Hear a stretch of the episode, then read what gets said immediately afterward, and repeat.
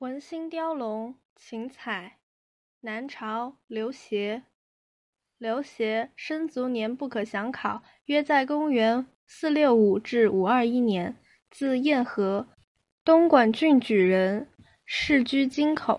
他出生于贫寒家庭，早年丧父，青年时代依靠沙门僧佑生活，专心学问，博通经纶。南朝梁时做过东宫通事舍人等几任小官。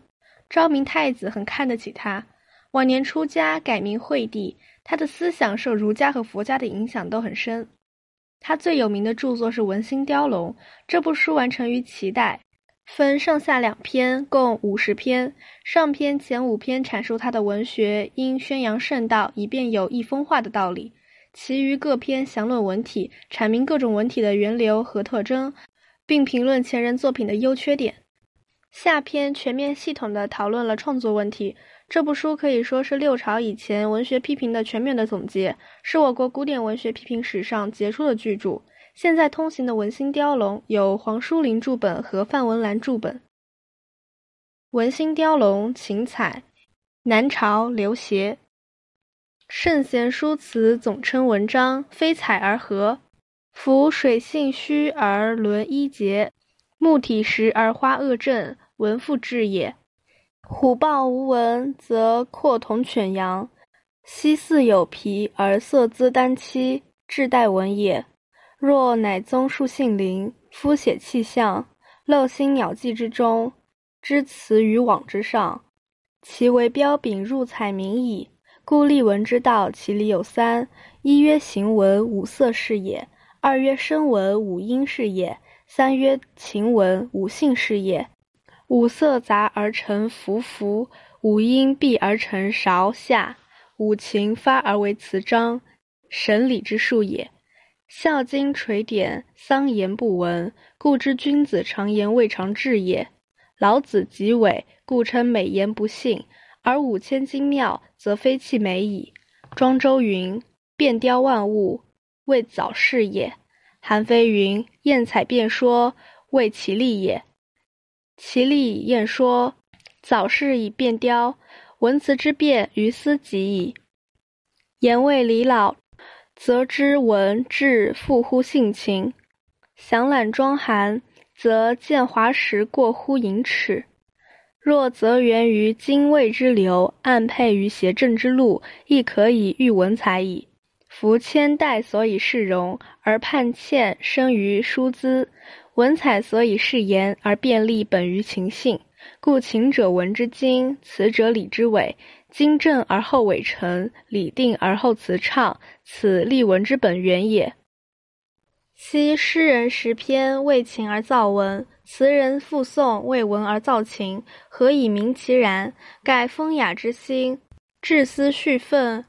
而吟咏情性，以讽其上，此为情而造文也。诸子之徒，心非欲摇，苟持夸饰，欲声吊饰，此为文而造情也。故为情者要约而写真，为文者盈利而繁泛。而后之作者，采滥乎真，远弃风雅，尽失辞赋，故体情之至日疏，逐文之篇愈甚。故有至深宣冕，而泛咏高壤；心传机物，而虚数人外。真载弗存，偏其反矣。夫桃李不言而成蹊，有实存也；男子树兰而不芳，无其情也。夫以草木之微，依情代时，况乎文章？数志为本，言语志反，文起足真。是以连词结彩，将喻明经；采烂此鬼，则心理寓意。故知粹论贵耳，反所以失于言引荣华，代谓词也。是以意景迥异，物文太章，必向穷白，贵乎凡本。夫能摄魔以为理，拟地以治心，心定而后结音，理正而后吃早，使文不灭志，博不逆心，正采药乎朱兰，见色秉于红紫。乃可谓雕琢其章，彬彬君子矣。赞曰：言以文远，诚哉思燕。心术既行，英华乃善。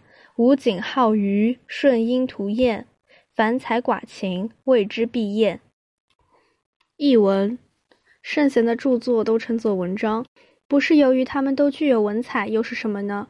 水性虚柔而产生细小的波纹，树木材质坚硬而能开出花朵，可见文采表现形式要附着在实体思想内容上。虎皮、豹皮如果没有花纹，那么去掉了毛的皮就如同狗皮、羊皮一样。雄雌犀牛虽有皮，但要凭借单漆才能有色彩，可见实体也需要文彩装饰。至于抒发性情、铺陈描绘万物景象，用文字来刻画思想感情，在纸上组织文词，要靠丰富的文采才能够显得文采焕发而鲜明。所以，构成文采的方法有三种情况：第一种是绘画中的文采，由青、黄、赤、白、黑五色构成；第二种是音乐中的文采，由宫商角徵羽五音构成；第三种是词章中的文采，由喜怒哀乐怨五性构成。五色错杂就构成俯伏那样鲜明的花纹，五音配合就构成韶夏那样华美的乐章，五性抒发就创作出精彩的词章，这是天然的规律。《孝经》传下法则：居丧期间说话不需要加文采，所以可知君子平常说的话未尝没有文采。老子憎恨虚伪，所以说华丽的语言不真实，但他自己五千字的老子却精妙绝伦，并没有抛弃华美的文采。庄子说：“用巧言来雕饰万物，是讲辞藻的修饰。”韩非说：“为巧妙的辩说添加艳丽的文辞，是说言辞的华丽。用艳丽的言辞使文章达到奇丽，用巧言的雕饰使文章达到早逝。文辞的变化在这里达到了极点。穷究体会《孝经》，老子就知文章的华美或质朴，依附于所表现的性情。”详细阅读庄子和韩非的著作，就可以看到文采和实质都过了头。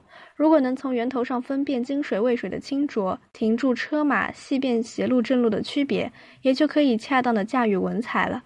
铅粉和清黛是用来装饰容貌的，而女子的颜眉之态却产生于美好的姿态中。文采是用来修饰语言的，而文章的精妙华美却是以思想内容为基础。所以，思想内容是文章的经线，文辞是情理的纬线。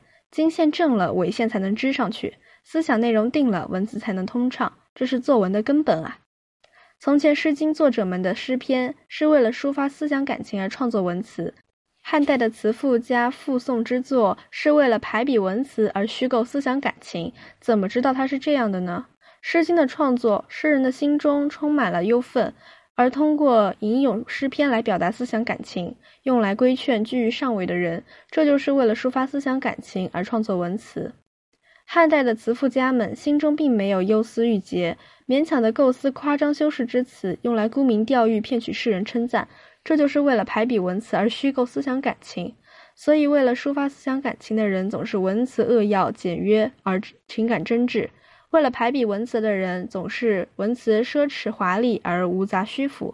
但是后代的作家追求虚华浮词，而忽略真情实感，远远地抛弃《诗经》的传统，学习效法近代的词赋，因此体现出思想感情的作品日益稀少，追求文采的作品越来越多。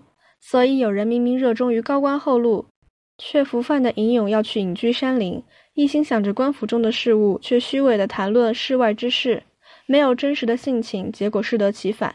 桃李从来不说话，而树下却被人们践踏出小路来，是因为有果实存在。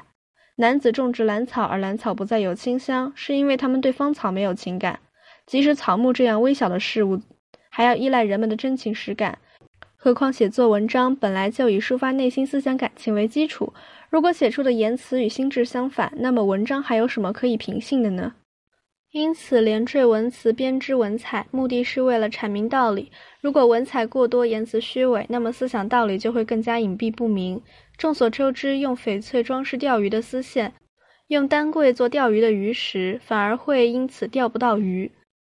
言语的真意被文采所遮蔽了，大概说的就是这种情况。因此，穿着锦衣，外面再罩一件麻布衣，是因为讨厌锦衣的彩纹太明显。壁挂的最后一爻的爻象是白色，说明贵在反归朴素之本，能够谋篇布局来安排思想论点，着量地位来安排内心情感，内心情感确定而后连接音律组成篇章，思想论点确定而后铺陈辞藻，使得文采不隐没思想内容，才学而不淹没心灵感情，让朱色、蓝色这样的正色显耀光彩，将红色、紫色这样的杂色摒弃，这样才可以说是既雕琢出器物的花纹，又展示出它的金玉本质，文质相应，就像彬彬君子一样。结语：言论依靠文采才能够流传永久。这确实已经得到证明，内心的活动表现出来了，文句词藻才会显得丰富充足。无地枝的景容易褪色，木槿开花短暂，只是突然艳丽；文采华丽繁复而缺少真情实感，仔细体味就一定会令人生厌。